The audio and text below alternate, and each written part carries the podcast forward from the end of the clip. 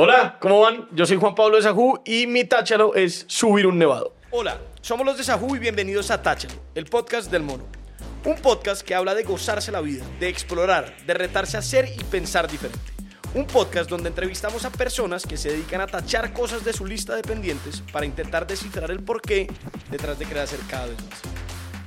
Bueno, estamos hoy nuevamente en un capítulo de Táchalo, el podcast de Sahum. Felices de tener como invitado especial a Juan Pablo Pradilla, que como les acaba de contar, subió un nevado, hizo cumbre en un nevado. Juanpa, estamos muy orgullosos de usted. Muchas gracias. Queremos que hoy nos eche el cuento de cómo es subir un nevado. Pero antes tenemos que cumplir con Las tradiciones. las tradiciones. Muy importantes. Para la gente que no haya visto el podcast, ¿qué hacemos normalmente en, en- en esta tradición, eh, Juan Manuel? ¿De dónde viene esta tradición? ¿Cuántos años atrás? Un brindis ¿Un brindis de qué? de banano, de potasio. Un brindis de potasio, ese me gusta. Entonces, ¿para qué sirve el potasio, Juan Pablo? Primera pregunta importante. Entonces, eso es muy importante cuando tú vas a subir un nevado. Santi, porque- Creo que, no, yo- pero creo que sirve para los calambres, ¿no? Creo que el potasio es para fortalecer, sirve para fortalecer huesos, no Para sé. los calambres. Estoy echando, sea, cuando uno se encalambra haciendo ejercicio, le dicen, coma potasio, coma banano. sí, sí, sí, como banano. Sí, como que, no mentira, fortalecer huesos, no, eso es la leche. Eh, ni idea. Potasio. El que sepa nos, nos puede ayudar en los comentarios para qué sirve el potasio. Es importante cuando uno va a subir un nevado echar banano. No sé bien el por qué, Sí, sí, pero sí. lo recomiendo. Sí, es como, oiga, se desmayó, le falta potasio. Y es muy bueno para el pelo también. ¿Para el pelo? Ah, bueno, y eso. Salud. Salud. Sahut, Sahut, Sahut, Sahut. como se lo inventó Marci, en honor a Marci. Está, como verde. Está bien verde, no, sa- no daba nada. No sabía, ah, como a manga patacón. Ah, Mamango con limón y sal. ¿Qué decía, Vero? ¿Qué? Por el potasio. Mm. Bueno, este táchalo, Juan Pablo, y para toda la gente que nos está oyendo hoy y viendo, es interesante porque en Sahú eh, no todos somos deportistas, ¿cierto? Hay personas... pocos somos es más- más deportistas. pocos somos. Entonces, hay alguien muy deportista que es Juan Manuel, claro, usted ve figura esbelta, eh, cuerpo radiante, pelo hermoso, pero... Es por el banano, es por el banano.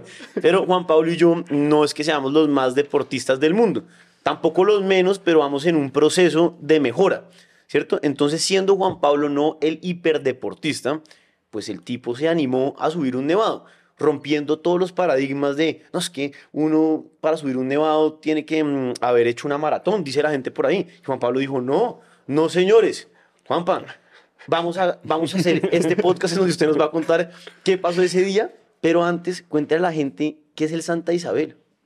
Bueno, el Santa Isabel es uno de los nevados del Parque de los Nevados, que el Parque de los Nevados está ahí con el Ruiz, que ahorita pues está muy famoso, y con el Tolima, si no estoy mal, ¿cierto? Sí. Em, es el pico más sencillo de los tres, de esos tres, del Parque de los Nevados, porque tiene una ventaja y es que se puede acceder por carretera hasta una altura, pues como a una parte bien avanzada de la montaña. Entonces hay un refugio muy cerca donde uno arranca a caminar, que es como a 4.100 metros, que ya es bien alto, eh, y usted pues puede llegar en un carro, duerme ahí y al siguiente día arranca a subir temprano. Entonces lo vuelve una expedición de un solo día, que es pues mucho más sencillo eh, que la expedición de tres días del Tolima que hizo Juanma, o del, bueno, el Ruiz ahorita creo que está cerrado y no se puede subir, pero entonces lo vuelve como el nevado más sencillo del Parque de los Nevados. Y el Parque de los Nevados es como un parque icónico porque yo creo que es el que es más cerquita a Bogotá. Sí. Usted cuando sube patios y está despejado logra ver el Ruiz, no sé si a veces el Santa Isabel, pero como que se logra ver el Parque de los Nevados. Entonces como que toda la vida uno ha oído un poquito del Parque de los Nevados, es al lado de Manizales. Pero, Juanpa, para contextualizar a la gente, ¿por qué, por qué subir un nevado? O sea, e- en, en Colom- Colombia es un país de tradición, digamos que, de, ¿cómo se dice eso? ¿Alpinista? Como alpinista. eh, O sea, yo la verdad no tengo ni idea de alpinismo. Eh, no hay que ser alpinista para subir un nevado, Sí, sí. porque pues uno va en una expedición que lo acompañan y lo guían. pero Colombia tiene, pues, la, digamos que, la ventaja de tener nevados, ¿no? y Porque tiene eso no es algo normal. Tiene la Sierra Nevada, Tiene seis, más o tiene el menos. Cocuy, tiene el Parque de los Nevados, o sea, Que ahí son tres, ahí van el seis. Huila, siete. No me los sé todos, no Pero soy son como alpinista, pero, pero, pero pues sí, en, en Colombia hay nevados y se pueden subir. Porque eso es chévere para que la gente lo sepa, porque entonces la gente dirá, no, es que quiero subir un nevado, pero de pronto está en un país que no tenga nevado. ¿Qué, qué país no tenga? O sea, por ejemplo, Uru- Uruguay no debe tener nevados. Yo creo que de pronto en la Patagonia Entonces Uruguay debe decir como, oiga, yo quiero subir un nevado. No, no puedo, porque es que no tengo nevados en... O en- sea, sé que, por país. ejemplo, Aruba no tiene nevados. Aruba no tiene nevados. Para que sea más sencillo. Exacto, pero, pero eso es una vaina muy interesante porque somos afortunados de tener nevados y también para allá vamos un poquito más adelante en la conversación es por cuánto tiempo los vamos a tener. Pero antes de eso, Juan Pablo, cuente de dónde le salió esa idea loca de subir un nevado. Entonces, estábamos con un parche de amigos que nos dio por ir a hacer una vaina que se llama, a visitar un pueblo, el pueblo más cercano al Nevado del Ruiz que se llama Murillo, porque hay unas termales. Entonces era como un plan de trekking y nos fuimos con unos amigos a conocer las termales porque en, teoría un plan, es un plan una chimba porque usted va y hace una caminata a cuatro mil y pico metros y en la mitad de la caminata hay un riecito que parece Narnia, o sea, es lleno de colores, de como de musgo, es espectacular y usted se mete y son unas termales, un nacimiento de termales y es agua caliente en la mitad de una montaña helada. Espectacular. Entonces hicimos ese Ese plan es con uno de unos los amigos. planes favoritos de Juan Pablo. Meterse en jacuzzis y termales. ¿no? Exacto, eso toca claro. Entonces, yo- ¿qué es la diferencia entre trekking y hiking? Uy, no, pero, pero, o sea, me está entrevistando No, como si yo no. fuera un experto. Usted que es un experto alpinista nos puede No, yo- resolver exacto, yo creo que toda la gente No tengo tiene- absolutamente ni idea. Me imagino que trekking es una Es ya, uno va de a tres, distinta uno- uno a, como de a tres a y hiking. hiking sí, los que quieran. Hiking. No, No lo, tengo pre- ni idea. lo preguntaba porque... No, pero creo que el reloj tiene las dos opciones. Y el otro día que iba a hacer trekking A o ver. hiking, ya no sé qué iba a hacer. Sí, sí. Tuve el dilema de qué poner. Exacto. No, ¿Será no, que por el dibujito se entiende? Hiking debe ser alpinismo. Hiking es subiendo, trekking puede Trekking ser... es ¿Es más como como senderismo? Senderismo. Debe ser. ¿Sí? ¿Senderismo? Es mi hipótesis. Busco ahí- Nos lo confirman acá los invitados. Muchas Los gracias. invitados, gracias. Juanpa, creo que ellos están confirmando. Deme un segundo, Johnny. Listo. Perfecto. Los Circups precisamente son para eso. ¿no? Ah, sí, están del otro lado. Listo. Perfecto. No, eh, pa- ay, o sea, se cree eso, pero igual lo vamos a confirmar. Después estemos diciendo una estupidez. No, Juan, pero le vas a seguir haciendo ese tipo de preguntas No, porque está bien, está somos, bien. Vamos a, entre todos, o sea, yo, soy, resolverlas. yo soy un inculto de, de el hiking o el trekking, entonces me encantaría... Lo, El lo- problema es lo que lindo todos y lo que- también. lo Ya, lo lindo- tenemos, lo tenemos. El hiking puede durar varios días y tiene varias paradas de por medio. En cambio, el trekking es simplemente como un hiking, pero a la naturaleza y pues no tiene varias paradas. Uy, O sea, es O sea, Una vuelta. el hiking, el hiking dura días, Exacto. el trekking es de una tarde. El trekking es alias, o sea, podría ser sinónimo de borondo. Exacto, un borondito. Vamos Un a parchar por Por la montaña. Exacto, un borondo. Entonces, Y el hiking el es hiking es una un borondo más grande. O Como sea, un paseo. el- el Exacto, es un paseo y el, y el trekking es Un borondo. borondito. Exacto, listo. Perfecto, Lo ya, resolvimos, ya estuvo, resolvimos. estuvo fácil. Perfecto, güey. Entonces, Juanpa, eh, siga, Todos los días siga el cuento. Usted llegó y vio ese... Ah, entonces estuvimos en Murillo, que al que no lo ha hecho lo invito a que vaya. Ese plan es absolutamente increíble porque es muy mágico. No sé, ahorita debe estar imposible por lo que el Ruiz está en alerta naranja o roja, ya no sé en qué está. Pero usted además desde la plaza de Murillo ve el Ruiz espectacular. Y como es una expedición, no sé si eso es alta montaña o casi que alta montaña, porque las termales son a cuatro mil y pico, pues como que uno se empieza a involucrar un poquito en el páramo, empieza a ver los frailejones, esa caminata como épica, y uno dice, sería muy chimbo un día hacer un nevado. Venga, me está causando curiosidad. O sea, usted está a cuatro mil y pico, hay un termal y usted se sale y está otra vez, a- o sea, No, ahí sí de una baja a Girardot. O sea, pero es un frío, o sea, Sí, toca salir sí que alguien toca, lo reciba. toca meterse en las termales con la toallita ahí al lado. Y para que se hagan, o sea, para que, para que sea honesto el plan, no son termales ahí de uno echarse y asarse. O sea, son tibias. No es hirviendo. No es pero como, no es como la es- termal de... de- a la O sea, que usted se mete y dice, la cagué, esto está al lado. No es como la termal de Manizales, ¿cómo se llama? recomendando mucho Termales, No, no, termales del. Ruiz. Eso es otra vaina, ¿no? Termales del esto Ruiz. Es, Sí, esto es espectacular. tibiecín. Entonces usted se mete y usted dice, ¿qué estoy haciendo? Porque es absolutamente helado. Se mete a esa mierda y esa vaina está tibia y usted dice, la cagué, me voy a congelar, pero a los dos minutos, como que su cuerpo se adapta y está en verdad tibio y usted puede durar media hora ahí, que también es O chévere. sea, es un poquito más caliente que lo que afuera, que lo que está afuera. no, mucho o más mucho caliente, más porque caliente, afuera está a 6 grados. Uy, ahí debe estar a... Ese frío, huevón. Un jacuzzi es a 40, temperatura óptima. eh, y esas termales deben estar a 35, 34. Si usted, si usted fuera muy, muy rico, muy rico, eh, ¿usted qué preferiría? ¿Tener un jacuzzi o una termal en su casa. Mi sueño de vida en cuanto a eso es tener una zona húmeda. Que tenga termal, jacuzzi. No, pero tiene que decidir entre las turco. dos. No puede tener, uno no puede tener todo en la no, vida. ¿no? Yo tendría un jacuzzi. Es que la termal es, es como en Parago. O sea, como que usted no es para meterse a la termal tan seguido. El jacuzzi usted se podría meter una noche sí, una noche no. Ok. La termal me parece que es más pesada porque tiene azufre, tiene un montón de sustancias diferentes al agua. No, imagínese uno todos los días echándole azufre al, al digamos, cuerpo. güey. Usted- usted sí Pero es que a mí lo que me pasa con las termales es que también me dejan sonso. sí, pero Son no se clavan, también. pero las termales más. ¿sí? Sea, uno se Sí. clavan las termales y esa vaina huele a azufre, esa vaina atrás y uno sale ahí y dura todo el día ahuevado. Delicioso. Perfecto, me parece. No, pues no, Lanzazo. perfecto. Entonces usted se va por los jacuzzis. Pero entonces, para terminarle el cuento, allá arriba en esa expedición que hicimos a Murillo, el combo, como que dijimos, estuvo una chimba el paseo. Sí. Cuando salimos de, de- creo que fuimos a visitar como el Ruiz y a la salida hicimos un picnic como a 4.200 metros y nos pusimos a tomar vino y uno se emborracha Ah, eso sí. a toda. Entonces, era creo que cuatro botellas de vino, éramos 10 y todos salimos Hinchos. hinchos.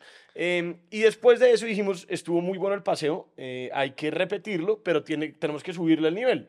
Vamos para un nevado. Y averiguamos si el nevado más fácil era el Santa Isabel. Entonces dijimos, pues Además, ya lo hicimos habían lo de. Murillo y en verdad fue una caminata sencilla, pasamos buenísimo, pues muy breve, hagamos el nevado. Eh, y es sencillo. Ese picnic fue a 4200, o 4, 3.900, 4.100, por ahí, alto. pero alto, porque en la investigación que tenemos acá dice que la cima está a 4950. Claro. O sea, qué locura porque son 8, nada más, o sea, no digo que nada más, o sea, no es que sea poquito, pero son 800 metros más Sí, como un 20%. de subir, que pues vaya y suba 800 metros más a esa altura. Pero pues, digo, o sea, No, que se veía duerme- una cosa que uno, uno dice. duerme "Se a puede". una altura ya bien considerable. O sea, Claro. yo me acuerdo que era post-COVID, o sea, como que uno todavía tenía en mente como eso de la oxigenación y demás. Sí. Y yo tenía los números frescos y allá en la cabañita antes de subir me tomé la oxigenación y estaba en la mierda. O sea, como, no me acuerdo, pero como 87 o alguna vaina así. Yo dije, no va a poder subir.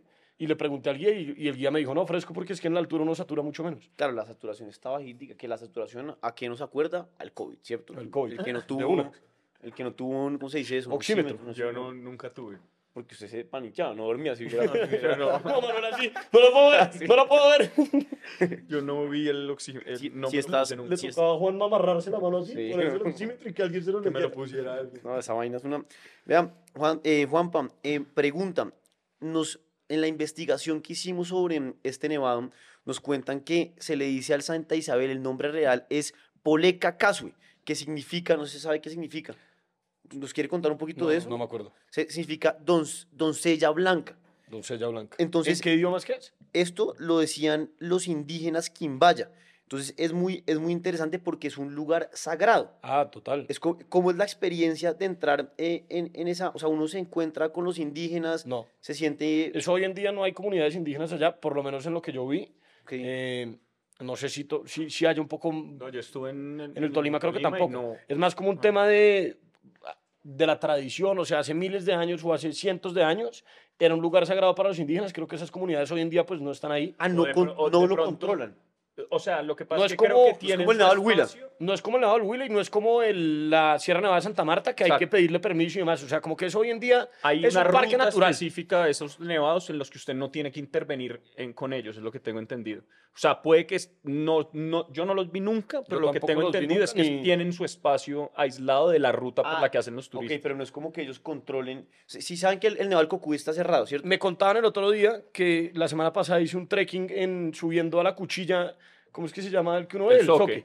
Soque. Y el guía me contaba que hay una teoría y es por qué en Perú, por qué en México hay pirámides y en Colombia no, o pues monumentos y demás, y es porque en Colombia hay muchas montañas Sí. y el objetivo de la pirámide era pues ascender y tener un desnivel para lograr acercarse a los dioses o lo que ellos creyeran. Sí. Y en Colombia hacían esos rituales en las montañas. Entonces, como que no Ah. tenían la necesidad de construir nada.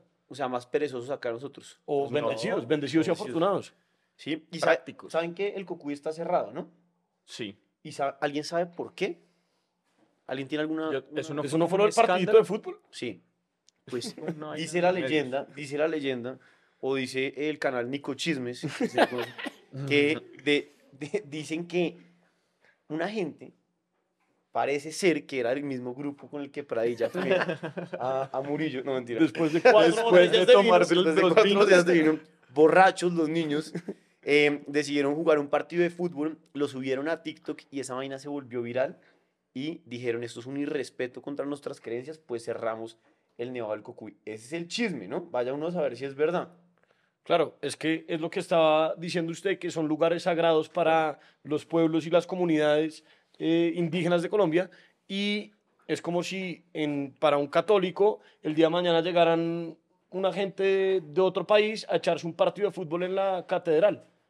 Es un irrespeto, o sea, eso no se puede hacer. Claro.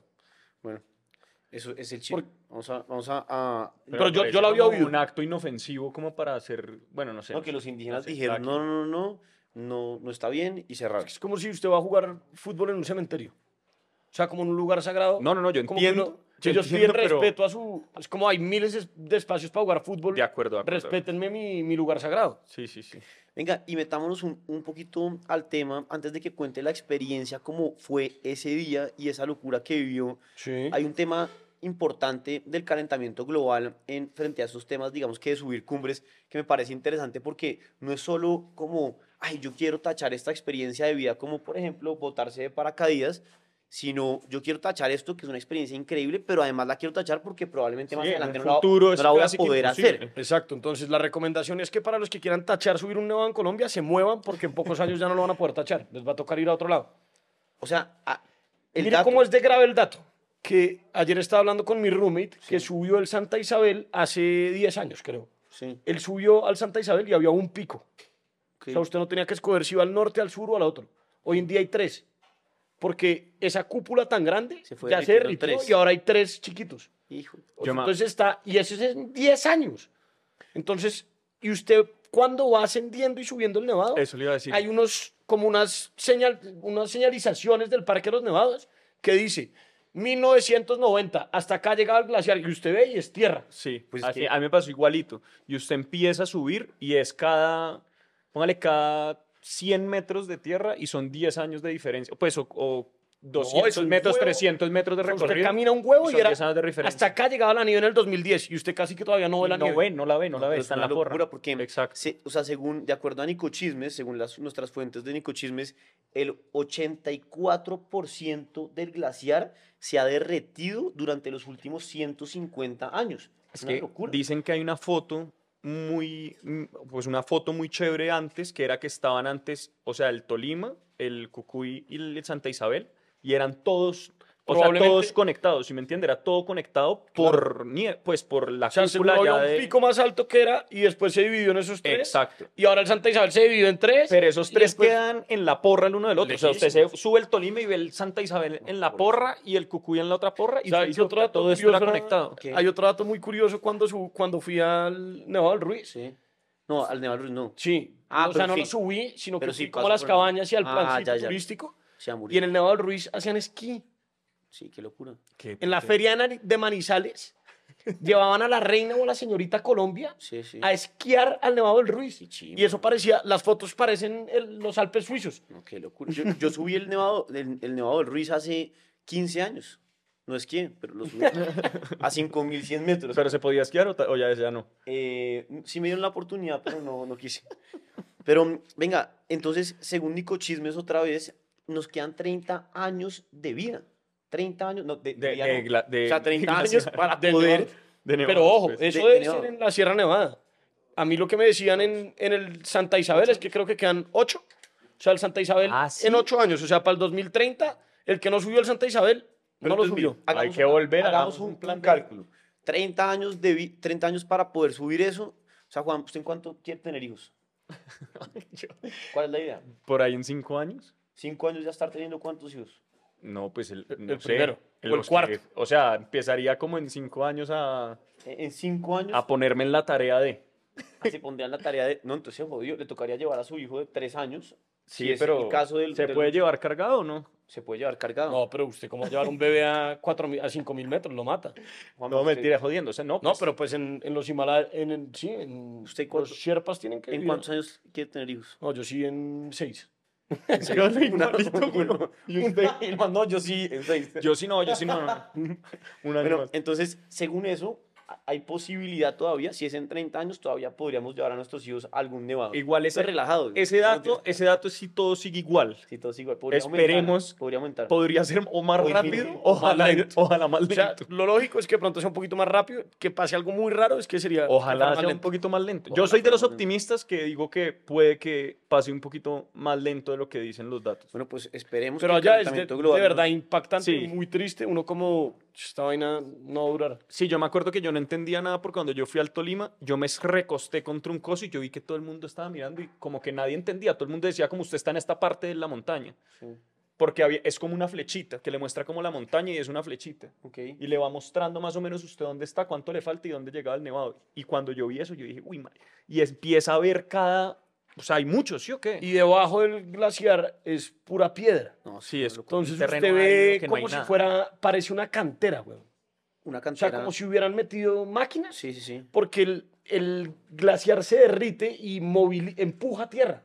Entonces se ve como si hubieran hecho una obra allá arriba en el glaciar. Uno es, ¿qué es No. esta vaina? Y es que se está derritiendo. Vea, a mí una de las vainas que más me impresionó subiendo al Nevado del Ruiz fue que cuando ya estaba llegando a los 5100 metros, me pasó por el lado. Me pasó por el lado, es una canción. Me pasó por el lado. Entonces, entonces yo pasó por el lado un, un asiático, como ve- con, con vestido, con traje y corbata, y el tipo iba fumándose un cigarrillo y iba en tenis. Fresco. Fresco, pero fresco. En un momento dije, Pues estoy alucinando, porque uno en verdad le da mucho dolor de cabeza, pero no, o sea, todo el mundo lo Era vio. real, era real. Era real. Eso me pareció impresionante y eso me marcó mi subida. Entonces ahora, eh, Juanpa, ya vamos a mate, pues entremos A la en materia. y cuente un poco cómo fue la experiencia, o sea, cómo, cómo fue el, todo ese... el recorrido, Literalmente. o sea, kilómetros. demasiado dura. A mí me habían pintado que esa vaina era una huevonada, o sea, más o menos que yo podía llevar a mi papá y que era como, la, como el de Murillo, una caminatica por la montaña y breve, y no, es jodido. A nosotros, entonces, dejando claro que me pareció duro, no, no es como lo más sencillo del mundo, es bien exigente. Todo arranca por la tarde del día anterior, uno sale de Pereira en unas camioneticas y por ahí después de cinco horas de, de andar... há- hágale un ejemplo a la gente, como si la gente se quisiera ir, le tocaría salir el jueves o el viernes y subiría qué día. Como para que la gente A ver, si vaya uno, armando si uno llega el viernes cabeza. temprano a Pereira, esa tarde sale y está subiendo el sábado y se vuelve el domingo. O sea, O sea, se puede así. es en tres días. O Porque sea, se fue un puente. se puede un puente. Se, puede un Se puente. podría un puente. Eh, pero es súper contados, o sea, como que el Parque de los Nevados da un número De cupos. determinado de cupos. Y da cupos para borde nieve, para cumbre, y toca reservar con un montón de tiempo. O sea, yo me acuerdo que de Murillo salimos a reservar y subimos ocho meses después. O sea, ¿en como que es, no Ah, es como que quiero subir en 15 días. No, no es tan fácil. O sea, es demorado el proceso porque son cupos muy limitados para, que, para tampoco afectar la montaña. Sí, para la capacidad de la montaña. Pero eso me pareció chévere. Entonces, usted llega, sale el día anterior, tú llega a Pereira, en Pereira pues puede quedarse a dormir o simplemente ese día sale hacia la parte, el- creo que se llama el refugio Los Cisnes o una vaina así, que ya es dentro del Parque de los Nevados, muy cerca a donde usted, en realidad el Santa Isabel, porque pues usted arranca el ascenso y son 10 kilómetros de caminata o 8. Usted duerme ahí y eso sí es una cabañita espectacular, o sea, con todas las comodidades. Eh, hay un chef que le está cocinando y le prepara a todo el mundo todo. eh, hay como una tiendita donde usted puede comprar atún, chocolates, lo que necesite, guantes, lo que se le haya quedado. Y son por ahí seis cuartos. Hay un sitio hasta con play a 5000 metros de altura. Está muy gomelo, está demasiado gomelo. Llegó nuestro invitado. Hasta la sorpresa. Y después de eso, bueno, usted Trun se la toma con calma ese día y uno se duerme muy temprano. Sí. Muy temprano es tipo 7 u 8 de la noche, uno ya debería estar dormido, Ok. porque el ascenso arranca a las 2 o 3 de la mañana a caminar, pero eso queda a 40 minutos en carro donde usted se está quedando y usted se tiene que arreglar, entonces usted en verdad se despierta como 2 y media de la noche. O sea, uno no duerme nada. Uno no duerme nada. Porque además uno no está acostumbrado a dormirse a las 7 de la noche. Imagínese, y despertarse a las 2 y media es como Y dormir a esa lo más random posible. Es muy jodido. y es jodidísimo dormir a esa Sí. Ah, yo pensé que uno se dormía más fácil. No, No, usted no se duerme. A mí me pasó una vaina muy rara y es que como que las cobijas tenían plancton. Entonces, ¿Cómo me así? pasó la misma vaina que usted, que yo dije, yo estaba paniqueado, cagado del susto, porque, porque me daba como miedo la vaina. Teníamos gripa, Juliana y yo, yo fui con mi novia y teníamos gripa. Y yo dije, mierda, no- no, normalmente Juan Pablo tiene gripa. no estoy oxigenando bien, o sea, como que este es el peor escenario para tener gripa. Y estaba nervioso y de repente cuando me fui a dormir, como que no me lograba dormir y empecé a mover las cobijas así como para acomodarme y empiezo a ver vainas verdes. Y yo No. me enloquecí, o sea, ¿qué es esta mierda? Desperté. Juliana y era, no, era como, como que había estática o plancton en, la, en las cobijas y se veía verde. O sea, yo desperté a todo el cuarto como, hey, hey, Y todo el mira esta mierda. Y movía así y, era, y se veía una estela verde en las cobijas blancas, una vaina muy rara. O sea, la gente, el poquito sueño que tenía. me lo cagué. Chévere. eh, saber. Pero entonces nada, uno se despierta a las... Pero era eso o que roncara. Entonces, No, no, no. Era, era eso o, yo o despertar al guía y decirle, señor, me estoy enloqueciendo, estoy viendo vainas verdes en las cobijas. Sí, sí. Usted no había echado hongos ni nada. Eh, entonces nada, se despierta a las dos y media, se arregla, se pone trun, toda su pinta, botas. Yo, por ejemplo, la cagué y no llevé unas vainas que llaman, creo que polainas, Sí. que es lo que sirve para que no se le meta uno el agua a los zapatos. Yo dije, eso vale huevo, marica. La cagada, lleven polainas. Em, trun, uno desayuna a, las, a la una de la mañana, que se come uno de no, desayuno? un caldito, un sanduchito Caldito de de jamón y costilla. Caldito de costilla. Sí, es buena la comida. Hay un chef. Eh, y uno empaca como su ración. Y ahí Trun se monta para los carros y arranca 40 minutos en carro y lo dejan en el punto, se parquean las tres camionetas y dicen acá arranca la subida. Y usted ve todo absolutamente negro. Y usted arranca a subir una montaña. Y dele, y dele, y dele. En, en esa subida es como. ¿Sabe cuántos kilómetros ¿cómo son? es? Deben ser como nueve. ¿Nueve kilómetros subir y bajar o nueve kilómetros a la cumbre? ¿Sabe? Por ahí. No, entonces creo que eran. Ya no tengo ni idea. Pero bueno, algo así como entre 4 y 9. es dura la, o sea, físicamente, o sea, es que el reto son dos retos. Uno, el reto mental de la altura, de como lo inhóspito que es el sitio, de, o sea, a mí me envidia un poco el tema de la seguridad. Entonces, como si llega a pasar algo acá, ¿cómo sale uno de acá? O sea, si me parto una pierna, el guía me tiene que alzar, pero pues yo peso más que el guía, ¿cómo va a ser para alzarme? Eh, esa vaina es un reto. y hablando. Ah, bueno, sí, sí, siga. Y el otro reto para mí es físico, pero el físico sobre todo es en la nieve. O sea, como que a mí me pareció muy fácil llegar de los 4.100 metros hasta donde empieza el glaciar, Claro. uy, que es el 95% de la caminata. Sí, sí, sí. Ese 5% del puto hielo me pareció lo peor que he hecho en mi vida. Claro, demasiado difícil. Demasiado difícil. Y nadie le explica a uno eso. Es que, Claro. sí, Y- exacto. Y, Juanpa, venga, va- o sea, ahonde un poco más sobre eso. Entonces, arrancamos la caminata 2 de la mañana, tran, empezamos a subir y mi novia iba con mucha tos. Sí. Entonces, como que tocó tomársela con calma, se empezó a separar un poco el grupo y nos quedamos nosotros dos y el último guía. eh, y duramos por ahí, yo creo que 40 minutos, una hora caminando hasta que le empezó a doler el oído y el guía le dijo como, definitivamente no puedes subir. No, o se, sea, le, se le puede levantar el. se te- sí, o sea, se te puede pues complicar, eso te se puede, puede dar ir eh, empeorando. un edema pulmonar, o sea, como que no es, no es de mamar gallo, o sea, es como que las enfermedades que le dan a uno allá arriba son bien riesgosas si le llegan a dar. Y lo que yo decía antes, la evacuación es un pedo, entonces pues si uno puede prevenir y si alguien está mal y hay un riesgo de que le dé algo, pues no sube. güey. Sí, O sea, ahí vale la pena advertir que, digamos, la mayor cantidad de accidentes o cosas graves que pasan ahí no es la pata rota y eso, sino son esos problemas de altura. Ah, ok. Que la gente empieza a dolerle mucho A la cabeza. Lo que le decía yo de la, del dolor de cabeza. que- Exacto. Pe- Pero cuando uno va subiendo. Pero me parece bien por parte del guía. Bien. No, no, no, muy bien, pero entonces eran las 3 de la mañana. Pero, Juanma, una pregunta. Cuando uno va subiendo, uno va como caminando, todo el mundo callado. Sí. Como, o sea, no es como una caminata más tranquila con No, porque para musiquita. empezar es de noche. Usted va cagado el frío porque está a 4100 metros. No pone va- música como para estar. no. Pero sería chévere, ¿no? ¿O no se podría? Pues es que es largo el plan. O sea, es un No, plan de todo el día. Es chévere como que usted está allá y la idea es como, como, de, como Hay vivirlo 100%. Hay muchas paradas. Entonces usted camina 15 minutos y llega como a un sitio más planito y para y el guía le explica, miren, allá ven, se ve Manizales. Allá donde no se ve nada. No, no, se ve Manizales a las 3 de la mañana, entonces se ven muchas luces. Eh, allá queda el Ruiz que no se ve y vamos a seguir subiendo.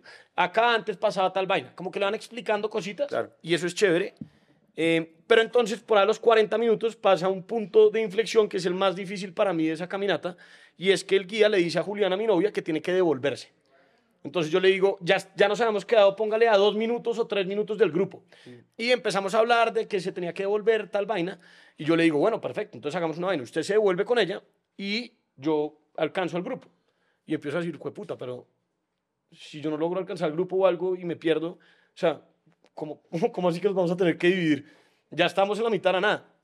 Y él ya me dice, no, tranquilo, vamos a una vaina. Usted hágale, alcáncelos, métale ritmito y yo la devuelvo a ella un pedazo. Y ya le digo, lo doy indicaciones para que siga sola. No, pero, Y- es, gra- pero y es gravísimo. Yo no porque caí en cuenta, man. Es quedarse con el- con- sin el pan y sin el queso. Porque Berraco. se O sea, puede man- perder usted Y ella. perder y perder ella. Pero yo de huevón dije como, ah, pues sí, perfecto. O sea, porque eso es la falta de oxígeno. Falta de oxígeno. es- Entonces, el man, yo, yo arranco y digo, yo veía lucecitas por allá, porque todo el mundo va con la luz y es la montaña absolutamente negra. Entonces, a veces cuando la gente como que sale en un pedacito, uno los va viendo. Entonces, yo veía las lucitas y yo, fue puta, los tengo que alcanzar, vamos a perder. Fue puta, los tengo que alcanzar, vamos a perder. O sea, como hay mantra. O sea, se echó un pique ahí. Me echó un pique, llegué con el corazón a estallar. además dije, ya los encontré. usted camina- Los encontré. usted camina toda mierda. 4.400 metros Los encontré ya. Camina rápido. Creo que me demoré además muy 10 grande. minutos alcanzándolos y fueron los 10 minutos como más Tensos. azarosos de mi vida. Y después yo, bueno, ahora necesito que aparezca el guía y que le dije, la única condición es que usted tiene radio, háblese con el huevón de la banca que esté esperando a mi novia y que nos avisen, por favor, cuando llegue y ya sepamos que todo está bien, que yo estoy otra vez con el grupo y que ella está dormida en el carro. Entonces, perfecto, sí, yo le aviso. Entonces alcanzó al grupo, empezamos a caminar y el man no aparecía, no aparecía, no aparecía y a los 20 minutos llega. Y yo, oiga, ¿qué hubo? Listo, logró hablar con la van y el man, no, no contesta el man de la van. De la camioneta. Y yo, ¿cómo así que no contesta el man de la camioneta? O sea, ¿para qué son los radios? O sea, el man está foqueado allá. Sí. Y el man, sí, yo creo que ahorita se despierta. Yo, bueno, calma, Claro, no pasa entonces nada. el, el tipo no dejó a Julián abajo, sino que No, la dejó hasta la devolvió un mitad. pedacito y la botó y se devolvió porque si no creo que el man no alcanzaba a alcanzarnos otra vez. No, pero qué desastre. ¿Sabe que, es que igual sabe que me parece muy difícil. Yo siento que uno está como en una, en una situación tan hostil que yo me acuerdo de ponerme, o sea, bravo y No. bravo y como. Claro, o sea, a mí entonces- me hubiera dicho eso y. La primera yo dije, calma, pues o sea, igual acabamos de arrancar a Sí, subir, el man igual tiene que usted estar llevaba ahí. muy poquito tiempo con Juliana. No, pero era, seis años de relación. era como no me puedo desesperar en, Sí, en la sí. primera, o sea, como que calma, o sea, dejemos y al- en media hora, entonces puse timer y en media hora le volví a preguntar al man, oiga, ¿qué hubo? ¿Logró hablar con el man de la camioneta? Y el man, no, ese man no está contestando. Y ahí yo ya empiezo como, o sea, como así que no está contestando, o sea, O sea, uno bravo, sin oxígeno en la cabeza y sin la novia. envidiado. Entonces yo empiezo a decir, puta, yo sí soy una hueva, ¿cómo, cómo fui tan irresponsable de subir y como perseguir mi sueño de subir el nevado y dejar a mi novia botada y ahora se perdió y yo voy a llegar es a berrear porque se perdió en los nevados y no aparece, güey. Entonces empieza ese video de yo Un decir, sacrificio ¿para para qué la putas montaña". estoy haciendo esto? O sea, soy una hueva. Claro. Entonces a la media hora volví y le pregunto, oiga, ¿qué? ¿Se supo? Y el man, no contesta el man de la van. No, güey. Nunca contestó el man de la camioneta. O sea, yo subí al nevado. O sea, usted al día de hoy no, no sabe nada de No sé, Juliana. si- no sé dónde está. No, yo subí al nevado, que ahorita le cuento la parte final, que fue la más dura, y yo bajé de primero. Estamos buscando Estamos buscando a Juliana por si alguien la ha visto. Si la han visto por el Parque de los Nevados, Vamos a sacar el cuadrito de... pero no, Ya hace dos años. yo al final, después de subir, pues arrancó uno como que se queda un rato y empieza a bajar, y había un punto en el que pues uno no puede bajar solo, porque se puede perder, pero hay un punto en el que ya la parte que hizo Juliana de noche, que a mí me daba mucho miedo, de día era súper evidente por dónde era el camino. Claro. Y había gente subiendo a borde nieve tan, y ahí yo me desesperé y le metí mucho más ritmo que todo el grupo, porque estaba desesperado de no saber en qué estaba Juliana. O sea, yo también decía, ¿será que le dio un edema? ¿Será que, que tiene que estar en la estaba clínica? sola. O sea, que no tengo ni idea. Y logré, pues llegué primero y estaba foqueada en el carro fresca, tranquila. o sea, todavía salió bien. Durmiendo igual que el man No, que pero manejaba la radio. Es que eso es muy estresante porque... Arrunchada con el man de la camioneta. O sea, esa vaina es un reto mental. O sea, es un- o sea, Julián, Con razón no contestaban. Con razón no contestaban. Tenemos, hay Hicieron teorías. cama franca en la camioneta para que no les diera frío. Sobre eso hay teorías, pero vamos a hacer otro podcast. Julián sobre- Ah, pero es un ¿Cuáles son las reto, es de un los reto hechos de mental, es un reto físico durísimo, pero además estaba usted sufriendo por su novia, entonces uno no se concentra ni en lo uno ni en lo otro, que me parece gravísimo. Y lo, entonces yo llegué al borde de la nieve y hasta ahí me pareció muy breve. Y cuando uno empieza a subir la parte de hielo, Sí.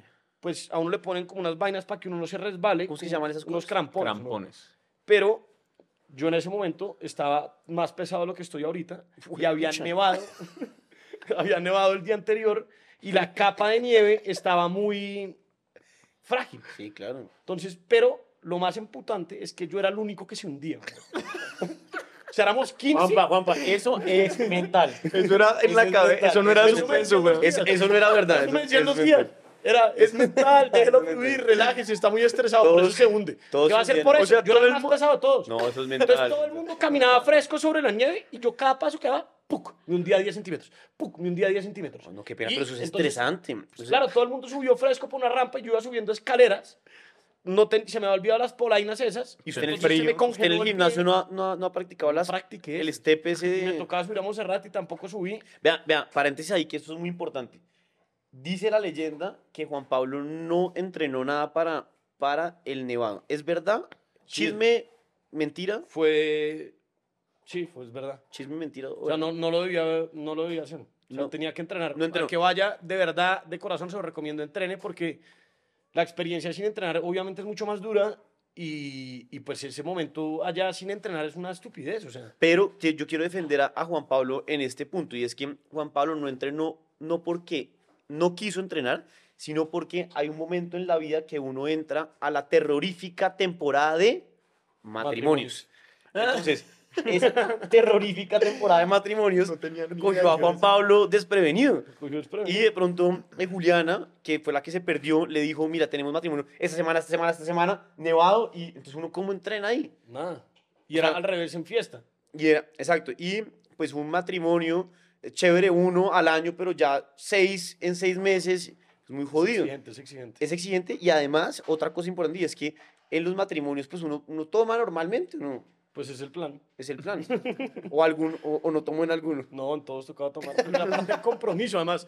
Como que si uno va al matrimonio y dice, no, yo hoy estoy tomando agua.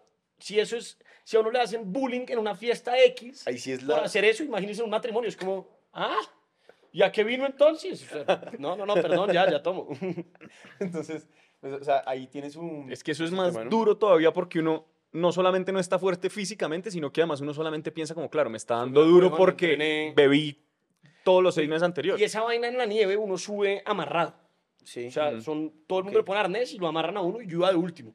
Y en un punto, le juro, yo, a mí me iban arrastrando. Yo decía, yo me voy a devolver de esta mierda.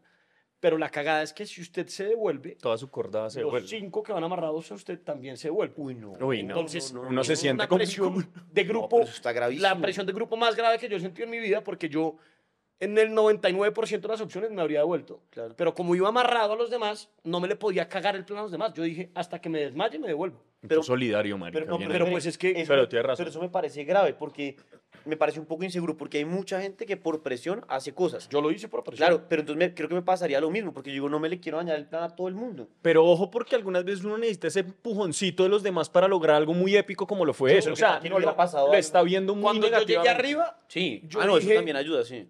Yo creo que yo me voy a morir acá. Yo estaba tan Me arrepiento de lo anterior que No, dije. además, espérese, era todo nublado. O sea, una tormenta, menos 10 grados, venteaba como si le Sí. pusieran un ventilador de la, de, de Ese la nevera. highlight está bueno para TikTok. Yo creo que yo no. Yo creo que- no, y de verdad, a mí como que, o sea, yo solo pensaba, ¿para qué hice esto? Qué innecesario, weón. Qué innecesario, me morí acá, estoy demasiado agitado, estoy con demasiado frío, eh, no puedo caminar bien, me estoy hundiendo en todos los pasos, me van a tener que evacuar de acá. O sea, ¿qué, qué, qué es esto? ¿Qué es esto? ¿Para qué me metí en esto? Y es el lado más fácil de Colombia.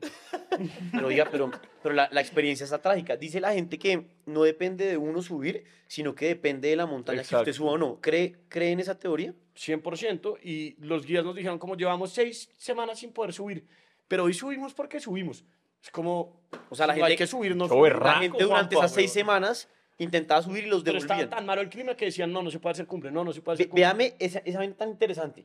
Usted entrena seis meses o lo que tenga que entrenar. En el caso Juan Pablo no entrenó, pero usted se prepara mentalmente y llega y dice, voy a tachar. Ese día va, sube un reto mental, físico y está a punto de coronar esa tachada y la tachada le queda a medias porque la montaña no quiso que usted suba porque la naturaleza es más poderosa que todo y no se puede tachar. Eso es frustrante. Pero a veces hay, hay que aprender a, a dejar ir, weón. Sí, o sea, claro. pero, en- pero digamos en ese Me caso, parece difícil, pero sí. en ese caso lo que nosotros, cuando yo subí al Tolima, nosotros lo que nos decían los guías es que mm, también, o sea, la montaña, o sea, el grupo influye mucho. Seguramente ustedes los vieron muy bien. Claro. Éramos Exacto. todo, yo era el único, o sea, Julián y yo creo que éramos los únicos que nos habíamos entrenado. Julián había entrenado algo más que yo, pero el grupo era un grupo que en el papel era un grupo muy fuerte y subíamos a muy buen ritmo, o sea, Claro. éramos todos de 28 años.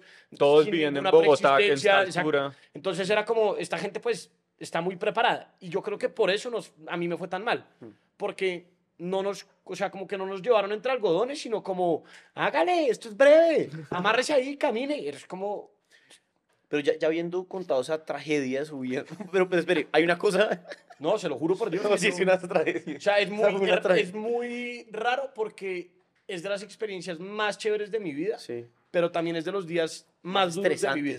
Y O sea, cuando, cuando llegó usted hizo, ¡ah, cumbre! O fue como, No, yo dije, ¿Dónde ¿Dónde está Juliana, no, yo era así en la cumbre y dije, me quiero devolver ya de acá, quiero irme ya, o sea, quiero irme no, ya. no, no celebró ni siquiera, to- tomó una foto. Hay fotos por ahí y salgo yo así emputado. Como me quiero devolver, me quiero devolver, me quiero devolver, me quiero devolver, me quiero devolver. Hay Estaba- un video buenísimo un día. que Todo el mundo están celebrando celebrando y así. Juan Pablo y se va Es buenísimo. Yo, eh, así medio la me hundo y yo nomás con la puta hundida. O sea, uno llegó al pico y no celebró, eso es algo importante en el encuentro, puede pasar, pero entonces la pregunta más importante es, ¿lo volvería a hacer? No. Bueno, Y se lo vale. prometí, y se lo prometí a Juliana y le dije como cuando se volvió ese día, Sí. le dije, fresca, que volvemos el próximo año y yo te acompaño.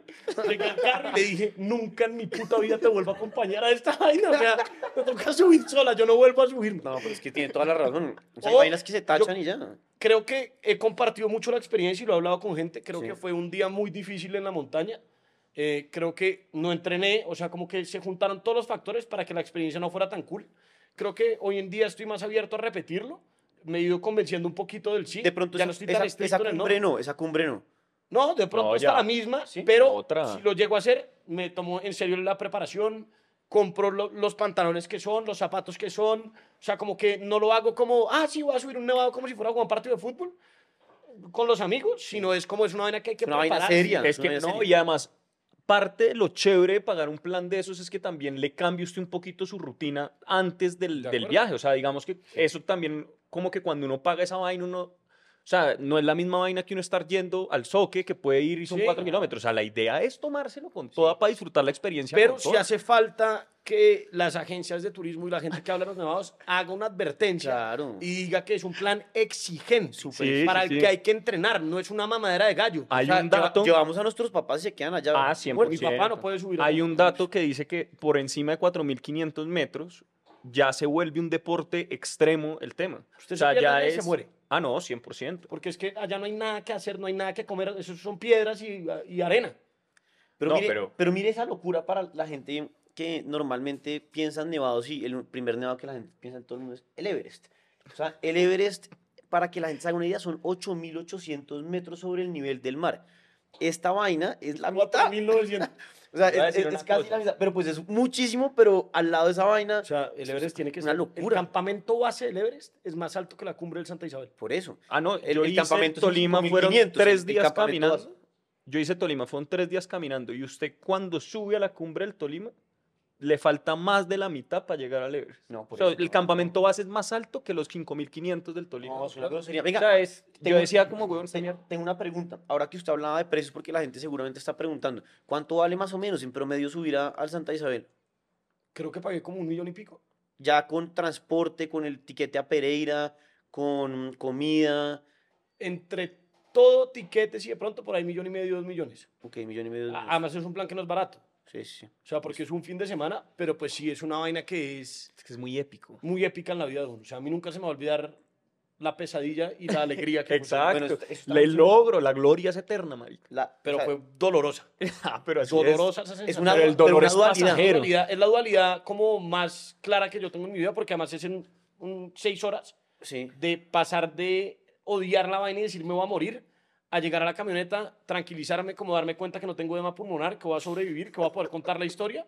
Y Es que usted también, pi- yo soy usted es envidiado, muy pero para mí Es envidiado. una terapia, una chimba. Pero o sea, chévere. Pero como dice el dicho, Juanpa, el dolor es pasajero, pero la gloria es eterna. Sí, y subí el Santa Isabel. Exacto, bien hecho, man. Oiga, Juanpa, entonces, primero felicitaciones y Gracias, ya para terminar, ¿se lo recomendaría a alguien? Recomendado 100%, eh, entrenen. Es la recomendación. Entrenen y yo quiero dar una recomendación que me parece importante. Si uno va, vaya con gente que haya entrenado a su mismo nivel, porque es que Vayan en un grupo o se le parejo, caga el plan a ellos o ellos se le cagan el plan a usted. Entonces vaya un grupo parejito. investiguen bien, además, porque hay diversos grupos con los que uno puede subir. Entonces hay la gente ultra preparada con los mejores Sí, equipos. los guías más Lo que me explican a mí es que, en mi caso, como yo un día me podían haber puesto unos crampones más grandes y dividían el peso como un elefante, pues, y no se hundía uno. ¿Qué tanto más pesado exactamente estaba ese día? y, la otra, y la otra es que hay gente que sube, por ejemplo, ilegal. Hay grupos Ah, sí, sí, sí. Eso no lo hago. ni abate hagan esa vaina. O sea, hay grupos que dicen, el Ruiz, vale huevo, yo, le su- yo lo subo al Ruiz.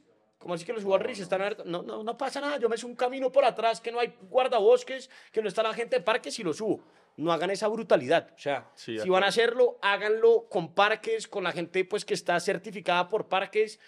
Háganlo con preparación, háganlo con los equipos que es. Y si no tienen cómo hacerlo así, espérense un poquito y ahorren y háganlo bien. O sea, no lo tachen por tacharlo como con las uñas, porque si es una vaina riesgosa, que si uno no lo hace con todas las condiciones y tratando de asegurar que sea lo menos riesgoso posible, pues es una bobada hacerlo. De acuerdo. Sí, de acuerdo. Bueno, eh, creo que esto fue todo por hoy. Muchas gracias. Primero, eh, felicitaciones a Juan Pablo Gracias, por haber eh, coronado cumbre. No se murió, No, güey. no- no se murió, la, la montaña además lo dejó subir y usted también hizo que, que, se, que se lograra ese reto. Tengo por ahí los videos inéditos para Hay, compartir. hay que mostrar los videos, entonces ya saben, excelente táchalo y queremos agradecer una vez más a un emprendimiento colombiano que se llama Tucurinca, emprendimiento de mobiliario que permite que este podcast sea realidad. Ellos armaron todo este set, es espectacular, son orgullo colombiano, o sea, están en, en uno de los en grandes museos en, en el mundo. la playa. No, es demasiado, demasiado chévere. Es Esto exageradamente se puede personalizar además. Sí. Usted puede armarlo de los colores que quieras, una chimba. No, es increíble y además, más importante que todo, muy, muy cómodo. Eso es muy... Sí, eso es bacanes. verdad. Y son unos bacanos. Porque si uno dice, no, esta vaina es divina, pero uno acá, incomodísimo, no. Es divino y además cómodo. Entonces, muchas gracias Tucurinca por hacer este podcast realidad, por patrocinarnos y toda la gente que haya visto nuestro podcast, el Táchalo de Sajú, y le haya gustado, le parezca interesante eh, mostrárselo a alguien para incentivar a tachar todas esas metas o sueños que ha dejado de hacer por miedo o por pereza, por favor, dele like, compártalo y síganos aquí. en nuestro canal de YouTube y Spotify. Suscríbanse y compártanlo, sí, nada. Gracias. Muchas gracias. Ojo, tenemos invitado también la próxima Invitadísimo. Está Invitadísimo. Una chimba ya está por ahí atrás. Entonces, nada, nos vemos en 15 días. Chao, chao.